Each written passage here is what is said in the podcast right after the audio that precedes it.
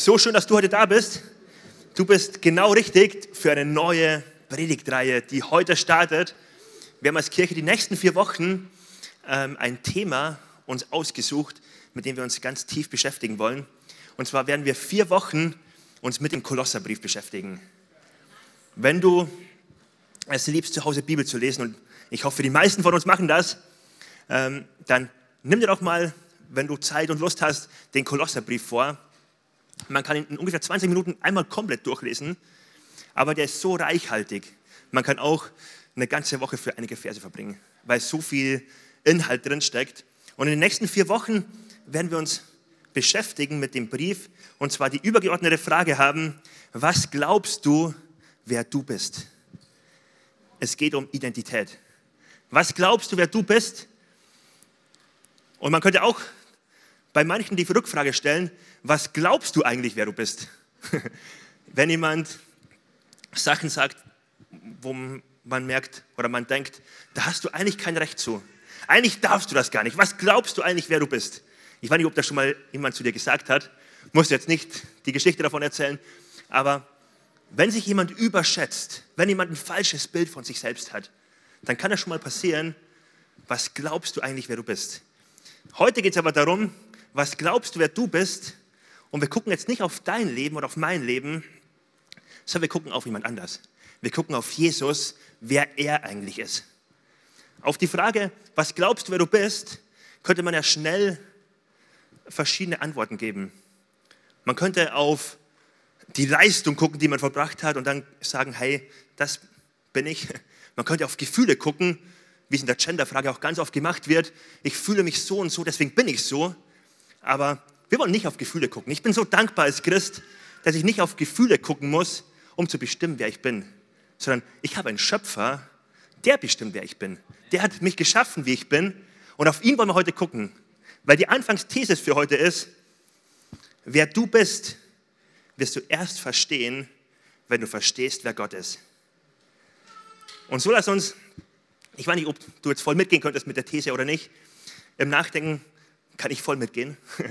ähm, aber lass uns heute mal einen Blick auf Jesus werfen, gucken, wer ist er eigentlich? Was glaubst du, wer er eigentlich ist?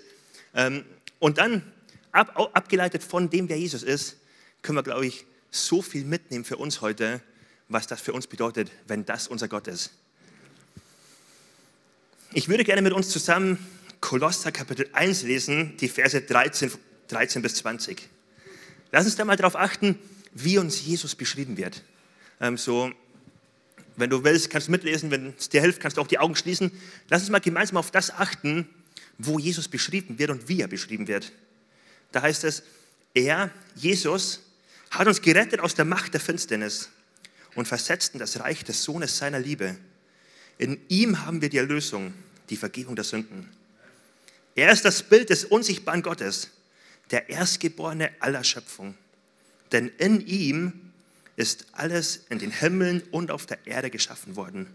Das Sichtbare und das Unsichtbare. Es seien Throne oder Herrschaften oder Gewalten oder Mächte. Alles ist durch ihn und zu ihm hin geschaffen. Und er ist vor allem und alles besteht durch ihn. Und er ist das Haupt des Leibes, der Gemeinde. Er ist der Anfang, der Erstgeborene aus den Toten, damit er in allen den Vorrang hat. Denn es gefiel der ganzen Fülle Gottes, in ihm zu wohnen und durch ihn alles mit sich selbst zu versöhnen, indem er Frieden gemacht hat durch das Blut seines Kreuzes. Durch ihn sei es, was auf der Erde oder was in den Himmeln ist. Ich weiß nicht, wie es dir geht, wenn du die Bibelstelle durchliest, ähm, welches Bild du von Jesus hast, welches Bild du vielleicht vorher hattest und welches Bild du hast, wenn du längere Zeit über den Text nachdenkst. Hier wird uns Jesus beschrieben als als eine Person, die unbegrenzt Macht hat. Eine Person, die nicht unter Kontrolle zu bringen ist. Eine Person, die machen kann, was sie will. Eine Person, die alles geschaffen hat, die der Ursprung ist, vor allem bevor irgendwas war in dieser Welt. Er war schon da, der alles geschaffen hat und auf ihn hin ist alles geschaffen. Er ist der, der Mittelpunkt, das Zentrum des Universums. An Jesus kommt keiner vorbei. Er ist das, der Mittelpunkt, das das Zentrum des Universums und er hat alle Macht. Ich habe vor sieben Jahren diesen Bibeltext, den ich gerade vorgelesen habe, ähm, auswendig gelernt, also ganzen, das ganze Kapitel vom ersten Kolosserbrief. Zwischenzeitlich ich, konnte ich dann nur noch das auswendig, weil ich jeden Morgen damit angefangen habe, damit zu beten. Also einfach meinen Blick auf Gott zu richten. Und das ist so ein Statement für mich, wer mein Gott ist. Und das hat mich immer wieder daran erinnert. Ich habe dann ganz oft das Lied, mein Gott ist größer laufen. Und dann bete ich das und lese das durch und ich gehe für mich innerlich durch. Und ich mache mir bewusst, wer mein Gott ist. Und so starte ich ganz oft den Tag. Ich muss sagen, im letzten halben Jahr hat es ein bisschen nachgelassen, dass ich es auswendig kann. Da muss ich mal nachgucken.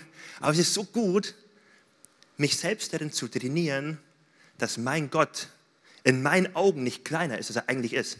Dass mein Gott in meinen Augen genauso groß ist, wie er eigentlich ist. Weil es könnte nämlich passieren, dass jemand Gott kennenlernt als den liebenden Retter. Gott ist immer gut für mich und er hat so gute Gedanken und das stimmt absolut. Und dann denkt jemand, hey, den Gott will ich kennenlernen und ich entscheide mich für ein Leben mit ihm. Okay, und ich will auch die Rettung haben und ich will auch Hoffnung von ihm haben. Okay, habe ich jetzt bekommen und jetzt gehe ich weiter. Und der ganz vergisst, was es eigentlich bedeutet, mit einem allmächtigen Gott unterwegs zu sein, der Herr in meinem Leben sein möchte, der unbegrenzt Power hat. Das Problem ist nämlich, wenn ich einen Gott habe, einen Jesus nachfolge, wo ich irgendwie so ein einseitiges Bild habe, nur manche Bibelstellen nur betone, andere vielleicht weglasse, dann habe ich am Ende einen Gott, der ganz liebevoll ist, vielleicht kein Rückgrat hat, immer das sagt, was ich gerne hören möchte, der mir aber nicht helfen wird in meiner Situation, wenn ich wirklich Probleme habe. Der nicht da sein wird und helfen wird, wenn wirklich ein Sturm in meinem Leben kommt. Deswegen ist es so wichtig, immer wieder sich vor Augen zu führen, mit welchem Gott habe ich es eigentlich zu tun. Und es ist ein Gott, der absolut liebevoll ist. Und ich muss mich vor dem Gott nicht fürchten. Es gibt keinen Grund, vor Gott Angst zu haben, denn er ist 100% der beste Gott, den man sich vorstellen kann. 100% gute Gedanken für dein Leben. 100% Segen, den er bereithält. Potenzial, was er entfalten möchte. Segen, den er geben möchte. Freude, die er an dir hat, wenn du sein Nachfolger bist und ihm nachfolgst. Es gibt keinen Grund, sich zu fürchten, denn er ist so gut. Und dennoch ist er die einzige Person auf der ganzen Welt, die du 100% fürchten solltest. Die du fürchten solltest, denn er hat alle Macht. Er ist der Schöpfer von Himmel und von Erde. Er spricht und es geschieht. Jeden Sturm, er spricht und er wird still. Er hat Macht über alles, was dich bedroht, es zu bedrohen. Den Sturm, der die Jünger bedroht im Boot, wo sie untergehen. Jesus spricht ein Wort und bedroht den Sturm. Alles wird ruhig. Wenn es irgendjemanden gibt, den man fürchten sollte, dann ist es Gott. Und so merkt er, es gibt zwei Seiten. Man muss ihn nicht fürchten, denn es ist ein absolut liebevoller Gott. Aber sich vor Augen zu malen, mit wem ich es hier eigentlich zu tun habe, mit dem Schöpfer von Himmel und von Erde, ist so entscheidend wichtig. Wir wollen heute ein bisschen über die Größe Gottes sprechen, über die Macht, die, mit der uns Gott begegnet, die in Jesus sichtbar wird, wie sie heißt, er ist das Bild des unsichtbaren Gottes. Ja, in Jesus kommt Gott uns nahe, in Jesus lernen wir Gott kennen, mit seiner ganzen Kraft und Vollmacht. Und wenn wir auf Gottes Größe schauen, ist, glaube ich, die natürliche Reaktion, die ein Mensch hervorbringen sollte, entweder Angst haben und weglaufen und sagen, boah, viel zu krass, oder vor ihm auf die Knie zu gehen in Gottesfurcht, in Ehrfurcht und sagen, Gott, du bist so krass, Gott, du bist so stark, Gott, ich laufe zu dir, denn du bist der einzige sichere Ort für mich. Ich glaube, wenn wir heute ein bisschen über Gottesfurcht nachdenken, ist das ganz anders als jede andere Angst. Wenn ich jetzt irgendwo in Soling, in einem Brennpunkt, nachts auf der Straße bin und jemand kommt mir entgegen, ein dunkel gekleideter Mensch, und ich bekomme Angst, was mache ich? Ich laufe weg von ihm. Angst treibt dazu, wegzulaufen von etwas oder von jemandem oder von einer Situation, was auch immer. Gottesfurcht, die Furcht vor Gott, ist ganz anders. Das heißt, ich erkenne seine Größe, ich erkenne seine Macht, ich staune und ich bin ehrfürchtig davor, aber ich laufe in seine Arme. Warum laufe ich in seine Arme? Weil wenn ich ein bisschen drüber nachdenke über meinen Gott, dann merke ich, Psalm 139, egal wo ich hinlaufe, ich kann ihm sowieso nicht entkommen. Egal was ich mache, ich werde sowieso vor meinem Gott stehen müssen. Egal was ich tue, ich werde ihm nicht entkommen. Und wenn ich dann ein bisschen nachdenke über meinen Gott, merke ich, egal wo ich bin, in welchem Sturm ich jemals sein werde, egal wie stark Herausforderungen sein werden in meinem Leben, wenn mein Gott für mich ist, dann stehe ich auf der Siegerseite. Er ist größer als jeder Sturm. Er ist der einzige sichere Ort, wo ich wirklich sicher bin. Er ist der einzige Punkt in meinem Leben, die einzige Person, auf die ich wirklich aufbauen sollte. In Sprüche 23, Vers 17 heißt es, dein Herz trachte täglich nach der Furcht des Herrn.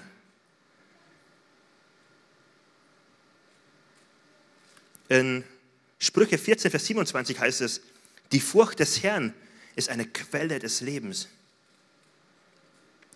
Gott wünscht sich, dass ich Gottesfurcht habe, nicht von, weil ich es ihm geben muss, sondern er wünscht es sich für mich. Er wünscht sich Gottesfurcht für mich, weil wenn ich ihn fürchte, werde ich vor nichts anderes mehr Angst haben müssen. Dort, wo ich Furcht vor Gott habe, wo ich ihn erkenne als den, der wirklich alle Macht über Finanzen hat, werde ich keine Angst mehr haben müssen über finanziellen Bankrott. Dort, wo ich erkenne, dass mein Gott wirklich der Gott ist über jeden Lebensbereich, kann ich mit jedem Sturm zu ihm kommen und sagen, Gott, du kannst den Sturm stillen, du bist stärker. Und dort, wo ich Gott fürchte, gibt es keinen Grund, vor irgendetwas anderes Angst zu haben. Lass uns mal gemeinsam ähm, im Kolosserbrief die, das erste Kapitel, den, einen Vers, den ich jetzt angefangen habe, schon einmal noch vor Augen führen. Und ich würde gerne zwei Verse noch rauspicken. Und lass uns einmal vor Augen führen, wie Jesus uns da vorgestellt wird, mit dem Blick auf echt eine Ehrfurcht, die wir entwickeln können für ihn. Vers 16, da heißt es, denn in ihm, in Jesus, ist alles in den Himmel und auf der Erde geschaffen, das Sichtbare und das Unsichtbare. Es seien Drohne oder Herrschaften oder Gewalten oder Mächte. Alles ist durch ihn und zu ihm hin geschaffen. Jesus wird als der vorgestellt, der der Ursprung allen Lebens ist. Jesus wird als der vorgestellt, der der Schöpfer ist von allem. Jesus wird vorgestellt als der Schöpfer, und jetzt lassen wir mal gemeinsam überlegen, was bedeutet es, dass er Schöpfer ist? Dass er Schöpfer ist, bedeutet, ich kann mich mit vielen hier vergleichen und ich könnte andrücken und ich kann Kraft und Power und was auch immer vergleichen. Und wir können Militäreinheiten von Ländern vergleichen und wir können alles Weltliche hier vergleichen. Wenn wir aber an Gott kommen, an ihn denken, dann hat jedes Vergleichen ein Ende. Denn Gott spielt in einer anderen Liga. Es ist nicht so, dass Gott auch viel Macht hat dass Gott ähnlich viel Macht hat und ein bisschen mehr als, alle, als wir alle zusammen. Gott spielt in einer komplett anderen Liga. Gott ist in einer anderen Liga und er hat alle Macht. Er ist die Macht. Er ist nicht einzugrenzen. Er sprengt mein, äh, meine, meine Vorstellungskraft vollkommen. Er ist der Schöpfer, bedeutet, er ist der Schöpfer, der Töpfer. Ich bin der Ton. Er, ich bin das, was gebildet wurde. Er hat alle Macht das zu machen, was er möchte. Er ist nicht einzugrenzen, er ist nicht zu hinterfragen von mir. Das ist mein Gott, er ist Schöpfer. Und das könnte einerseits Sorgen machen, wie mächtig dieser Gott ist. Aber wenn ich dann meinen Gott kenne, wie gut mein Gott ist, wie liebevoll mein Gott ist, dann wird mir bewusst, voller Ehrfurcht darf ich zu ihm laufen und sicher sein, bei ihm ist der sicherste Ort, wo ich jemals sein könnte. Bei ihm bin ich besser aufgehoben als überall anders sonst. Er ist der Schöpfer, auf sein Ziel hin wird alles geschaffen. Er ist der Dirigent. Er ist der, der, ja, der im Endeffekt alle Fäden in der Hand hält. Es gibt nichts, was mein Gott überraschen kann. Ist das nicht genial, ähm, auf mein und auf dein Leben einfach das festzustellen? Es gibt nichts, was mein Gott durch die Lappen gegangen wäre. Es gibt nichts, was Umstände Menschen Zufälle in mein Leben gebracht hätten, mein Gott ist größer. Und alles, was in mein Leben gekommen ist, und es sind auch schlechte Sachen in meinem Leben gekommen, definitiv, aber alles musste vorbei am Thron Gottes. Ich bin nicht Umständen ausgeliefert. Ich bin nicht irgendwie zufällig dort, wo ich bin. Ich lebe mit einem Gott, der auf dem Thron sitzt und alles, was passiert ist, auch wo Menschen schlechte Sachen gemacht haben in meinem Leben, wie wertvoll ist es zu wissen, es gibt einen Filter von Gott. Und durch diesen Filter muss alles durch. Und ja, ja, hat manchmal schwierige Sachen zugelassen und manchmal verstehe ich es auch nicht ganz. Manchmal denke ich mir, boah, hätte ich das mal nicht erlebt. Aber wie wertvoll, dass mein Gott an meiner Seite steht. Dass mein Gott der Filter ist, der mich schützt ähm, und nichts zulässt, was zu krass wäre für mich, was mich überfordern würde, was mich ins Negative ziehen würde.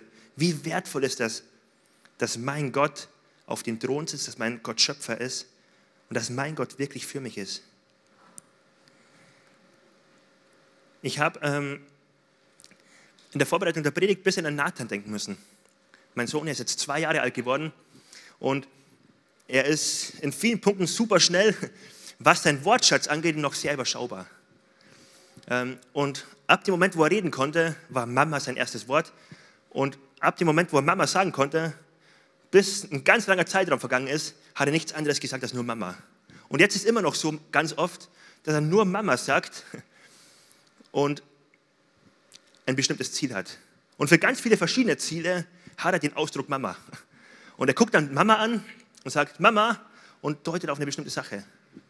Und er hat Hunger und er sagt Mama und ruft Mama, Mama, Mama, so lange bis Mama kommt und ihm das gibt, was er möchte. Und ich liege dann manchmal auf der Couch und sage, er meint nicht mit mich, er meint Mama. ähm, kann ich auch nichts machen, er ruft dich. Und manchmal hat er dann ein ganz anderes Anliegen, dann ist im Kinderzimmer und er sieht am Schrank oben ein Stofftier und er steht davor und sagt, Mama, Mama. Und dann kommt irgendwann die Mama und gibt ihm das Stofftier. Er ist schon ein bisschen groß. Er kann schon ein bisschen klettern, er kann, könnte sich schon einen Stuhl hinschieben und da hochklettern und das Stofftier selbst nehmen.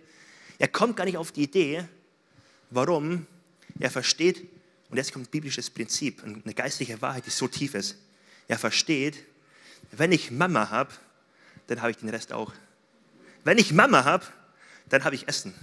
Wenn ich Mama habe, geht es mir gut, weil Mama wird mir auch das Trinken bringen, sie wird mir das Stofftier bringen. Wenn ich Mama habe, habe ich genug.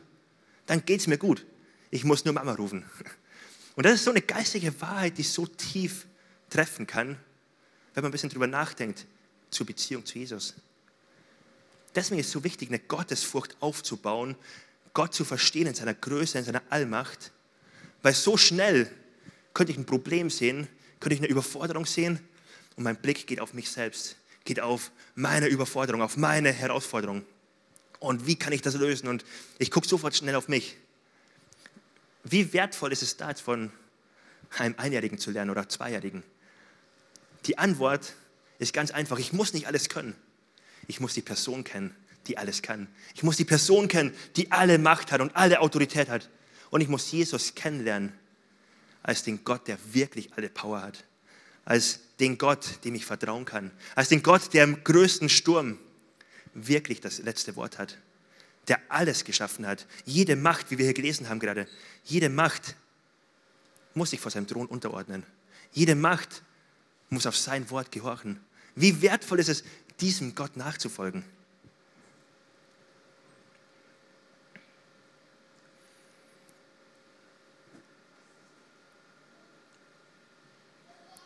Ich glaube, das ist total entscheidend.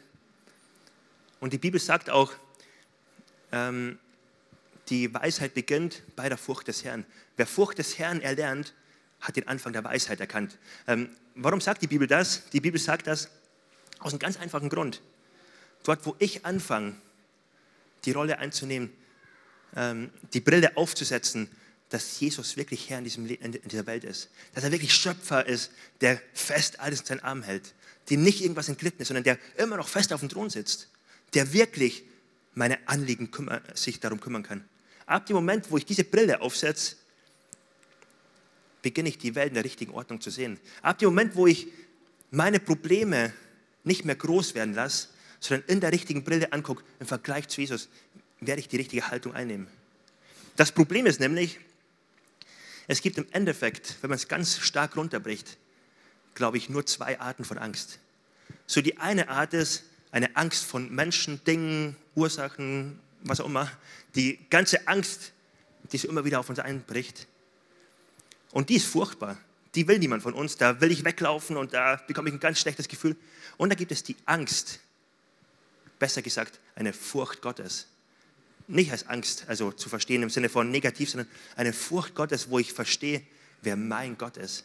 Es gibt nicht viel mehr. Es gibt nur die zwei Sachen und eins davon wird immer gewinnen. Entweder das eine, dass ich ein richtig großes Problem habe, was auf mich einkommt und ich sofort diese Angst groß werden lasse und jeden Blick auf Sachen, die eigentlich wichtig sind, verliere. Oder aber die Furcht vor Gott, wo ich so ehrfürchtig vor ihm stehe und verstehe, Gott, du bist wirklich der Gott in jedem Bereich. Du bist der Gott über meine Finanzen. Du bist der Gott über meine Herausforderungen.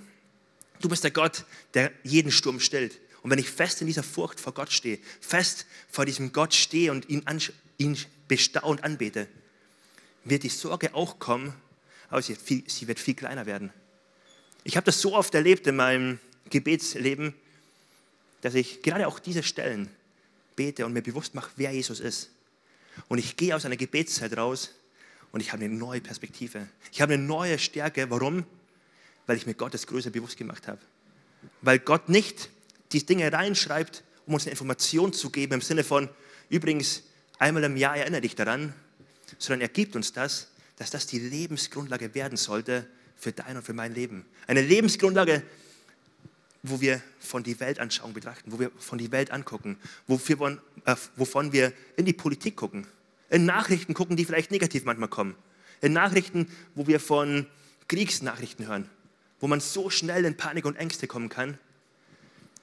Menschen, die fest in dem stehen, Christen, die da eine Grundlage drin haben, werden nicht Menschen sein, die Angst und Panik verbreiten. Werden nicht Menschen sein, die überall negativ hineinsprechen. Das werden Menschen sein, die dennoch eine Hoffnung haben, die dennoch eine Zuversicht ausstrahlen, die nicht alles schönreden, aber die eine Hoffnung weiterzugeben haben. Boah, das wünsche ich mir so sehr für den Campus hier in Solingen. Wie schön wäre das, wenn wir dafür bekannt sind. Wenn da unsere Kaffeebar-Gespräche danach so geprägt und gefüllt sind davon, Leute, die hier sind, werden auferbaut, werden eine neue Perspektive bekommen.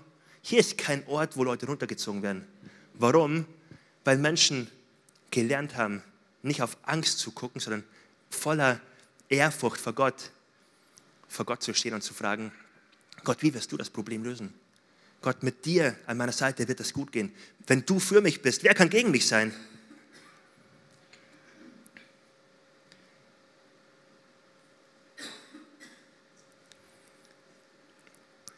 Gottes Furcht, Gott in seiner Größe zu erkennen, ist wie eine Impfung gegen jede andere Angst. Ist wie eine Impfung, ähm, die mich wirklich schützt davor. Und so ist die Frage für dich heute, ähm, wie groß ist dein Jesus? Wie groß ist dein Jesus, nicht heute im Gottesdienst, sondern wie groß ist er im Alltag? Und wie, wie kannst du ähm, dafür sorgen, dass du die richtige Brille im Alltag aufhast, um wirklich Jesus richtig zu sehen? Um nicht nur eine Facette zu sehen von, ja Gott, irgendwie liebst du mich, sondern wirklich zu sagen, zu sehen und zu verstehen, Gott, hier im Alltag, sind echt Herausforderungen da, aber mein allmächtiger Gott ist mit mir und du bist für mich und du kämpfst für mich. Was kann schon passieren? Was, wer kann gegen mich sein, wenn du für mich bist? Ich habe schon ein bisschen angedeutet, im Beispiel von Jesus und den Jüngern wird das so deutlich. Eine Geschichte, die wahrscheinlich sehr bekannt ist, wo Jesus mit den Jüngern über das Wasser fährt, über den See Genezareth. Und der See ist bekannt dafür, dass viele Stürme ausbrechen. Und einige Fischer waren auch an Bord. Und es passiert, dass Jesus einschläft und ein richtig starker Sturm entsteht. Und die erfahrenen Seeleute kommen in Todespanik. Sie kommen in Panik und das Schiff droht zu kentern. Und voller Verzweiflung, voller Panik laufen sie zu Jesus und sagen, was ist hier los? Du musst uns retten. Was machst du hier? Ähm, Warum schläfst du? Sind wir dir total egal. Und was hier passiert ist, Jesus lebt in einer völlig anderen Realität als die Jünger. Und was dann im Folgenden passiert, ist, dass Jesus den Sturm bedroht, der Sturm sofort still ist, denn der Sturm bedroht zwar die Jünger, aber Jesus ist viel stärker, er bedroht den Sturm. Er kann jede Herausforderung bedrohen und es wird still. Und was hier so beeindruckend ist, ist, dass Jesus sie dann herausfordert und sie davor stellt vor die Wahl, guck mal, wer ich bin, guck mal, wie viel Power ich habe, guck mal, welche Kraft ich habe. Und dann heißt es, die Jünger sind im Boot und sie fürchteten sich noch mehr. Und sie fürchteten sich, obwohl der Sturm gestellt war. Warum? Sie haben sich vorher gefürchtet und nachher gefürchtet. Warum ist das so? Weil sie jetzt erkannt haben, wie mächtiger Gott ist. Sie haben erkannt, mein Gott ist viel mächtiger als dieser Sturm. Mein Gott ist viel mächtiger als meine Herausforderung. Und wenn Gott sogar diesen Sturm stellen kann, dann kann er alles andere auch machen. Und ich glaube, sie haben erkannt, wie un, unbändigbar Jesus ist, wie unkontrollierbar. Er ist wirklich der Gott, der der Töpfer ist, ich bin der Ton. Er kann machen, was er will. Ihm ist nichts unmöglich. Und ich glaube, sie haben verstanden, er ist der Gott. Bei ihm bin ich sicher. Egal welche Stürme in Zukunft kommen werden, wenn ich bei ihm im Boot sitze, wird nichts passieren. Wenn ich bei ihm bin, kann kommen, was will. Ich bin safe, ich bin sicher. Wenn du jetzt auf dein Leben guckst, was fürchtest du? Die Jünger haben den Schiff gemacht, sie haben nicht mehr den Sturm gefürchtet, sie haben erkannt, wer Jesus ist und angefangen, ihn zu fürchten und angefangen, einen Frieden zu haben.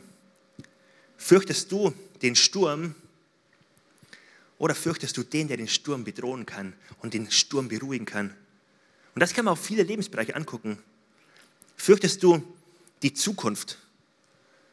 Es kann doch nichts Gutes draus kommen boah, der Klimawandel und Kriege und Finanzen und alles Mögliche, die kann doch nur schlecht werden, die Zukunft. Fürchtest du die Zukunft oder fürchtest du den, der die Zukunft fest in seiner Hand hält? Fürchtest du den Tod? Oder fürchtest du den, der Leben und Tod in seiner Hand hält, der den Tod besiegt hat, der auferstanden ist? Oder fürchtest du ihn? So oft kommen wir drauf, auf den falschen Punkt zu gucken und einfach dabei stehen zu bleiben. Bei unseren Sorgen, bei unseren Nöten, bei unseren Ängsten. Gottesfurcht ist wie eine Impfung gegen den. Gottesfurcht hilft uns wirklich, den Respekt an die richtige Stelle zu bringen. Und dann eine Sicherheit innerlich zu entwickeln, wo ich weiß, ich bin sicher, denn mein Gott ist so stark. Lass uns doch gemeinsam aufstehen. So als ein Kernsatz war, Jesus wünscht sich nicht eine Gottesfurcht von dir, sondern er wünscht es sich für dich. Wenn du Gott fürchtest, wirst du vor nichts anderes mehr dich fürchten müssen. Gottes Pläne für dich sind nicht, dass er in irgendeiner Form Angst machen will, in irgendeiner Form ähm, ja, bedrohlich wirken will. Gottes Einladung ist, Lern mich kennen in meiner, in meiner Macht. Lern mich kennen als den Schöpfer, der Himmel und Erde gemacht hat. Und voller Gottesfurcht, voller Ehrfurcht, komm zu mir. Umso größer dein Jesus ist, umso mehr wirst du anfangen, ihn zuzutrauen, selbst im größten Sturm. Und ich lade uns ein, so einen kurzen Moment persönlich vor Jesus zu haben, wo du jetzt vielleicht auf manche Herausforderungen gucken kannst, wo du vielleicht auf manche Stürme gucken kannst, ähm, aber ganz bewusst jetzt den Blick und das Gebet an Jesus richten kannst, Gott, hilf mir, dich darin zu sehen. Hilf mir, dich darüber zu sehen. Ähnlich wie Hiob einmal sagt, wo er in einer Situation war, wo einfach nur schlechte Sachen waren. Einfach nur eine Krise nach der nächsten kam und er hat nichts verstanden und so gelitten. Und er betet einfach das oder spricht aus. Am Ende aber wird mein Gott sich erheben über all den Staub. Über all den Staub, wo ich nichts erkennen kann, wo ich eine eingeschränkte Sicht habe, wo ich Dinge nicht verstehe.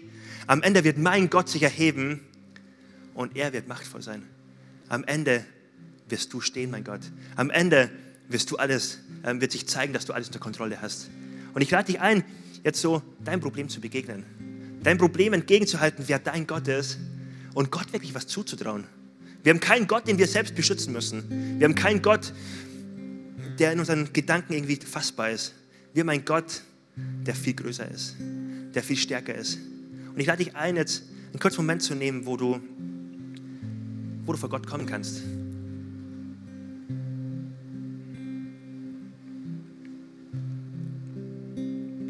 Jesus, ich danke dir, dass du größer bist.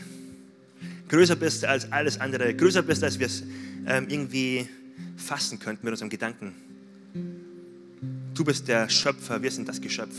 Du bist in einer anderen Dimension. Ich bete, Jesus, dass du heute, dass du jetzt in dem Moment uns mehr hilfst zu verstehen, wer du bist. Jesus, dort, wo, wo wir vielleicht ein eingeschränktes Bild haben von dir. Jesus, öffne uns heute die Augen. Wir wollen mehr von dir verstehen. Voller Ehrfurcht, voller Gottesfurcht stehen wir vor dir und sagen, Jesus, dir gebührt aller Lob. Dich wollen wir lieben mehr als alles andere. Dir wollen wir vertrauen mehr als alles andere. Denn du bist würdig. Du bist Schöpfer. Du bist König. Du sitzt auf dem Thron. Du hast alles unter Kontrolle. Danke, dass du ein guter Gott bist.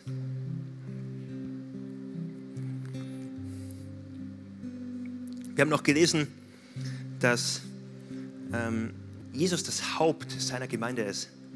Jesus wurde beschrieben in den Versen als mächtig, als unglaublich stark, als der Schöpfer. Und dann heißt es im nächsten Satz, im nächsten Vers, und er ist das Haupt der Gemeinde. Als Gemeinde sind wir unterwegs und haben Auftrag. Es meint nicht, mit jedem Christen einzeln. So im Sinne von, ich und Jesus machen mein Ding. Sondern es meint, dort, wo Familie Gottes zusammen ist, in einer Einheit, als sein Körper, als seine, seine Braut und wir seinen Auftrag leben, wir mit ihm unterwegs sind. Er ist das Haupt davon. Er ist mit uns. Und das meint nicht den Raum hier, meint nicht die, das Gebäude, es meint Menschen, dich und mich. Es meint dort, wo wir gemeinsam als Kirche aktiv seinen Auftrag leben. Dort, wo wir aktiv sind und sagen, Gott, wir wollen deinen Namen groß machen in Solingen.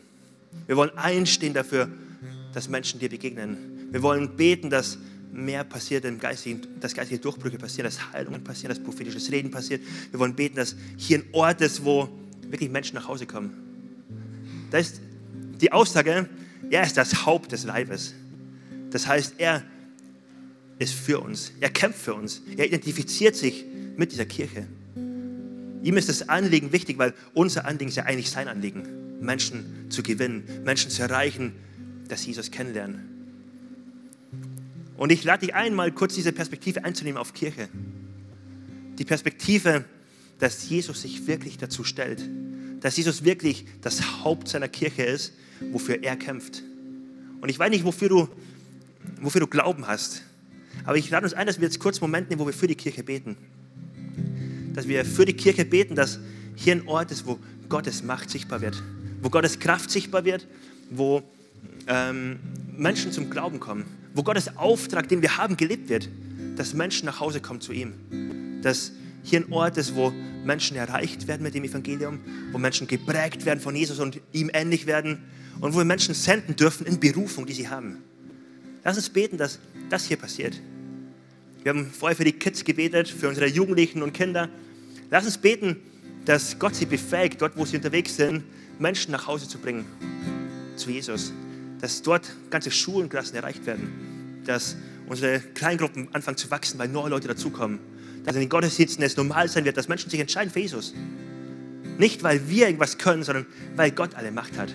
Ich lade dich ein, jetzt an deinem Platz, ähm, einfach mitzubeten, mitzuglauben und ganz bewusst einfach auch Jesus zu fragen, wofür sollte ich Glauben haben? Dass durch mich in der Kirche was geschehen wird im neuen Jahr, im nächsten Jahr. Jesus, wir danken dir so sehr, dass du König bist. Wir danken dir so sehr, dass dir nichts unmöglich ist. Wir danken dir so sehr, dass du mit uns in der Kirche als Kirche bist, dass du für uns bist, dass unsere Anliegen deine Anliegen sind, weil du dich mit uns identifizierst.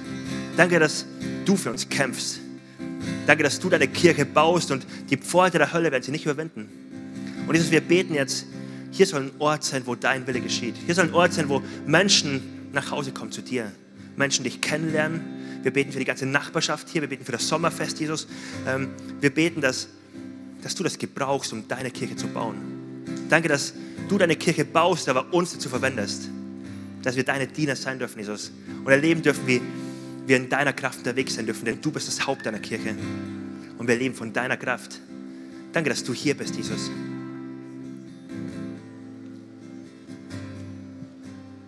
Ich lade uns ein, jetzt gemeinsam eine Zeit zu nehmen, wo wir in, in den Lobpreis einsteigen, wo wir uns bewusst machen, wen wir jetzt anbeten dürfen und vor, voller Ehrfurcht zu unserem Gott kommen.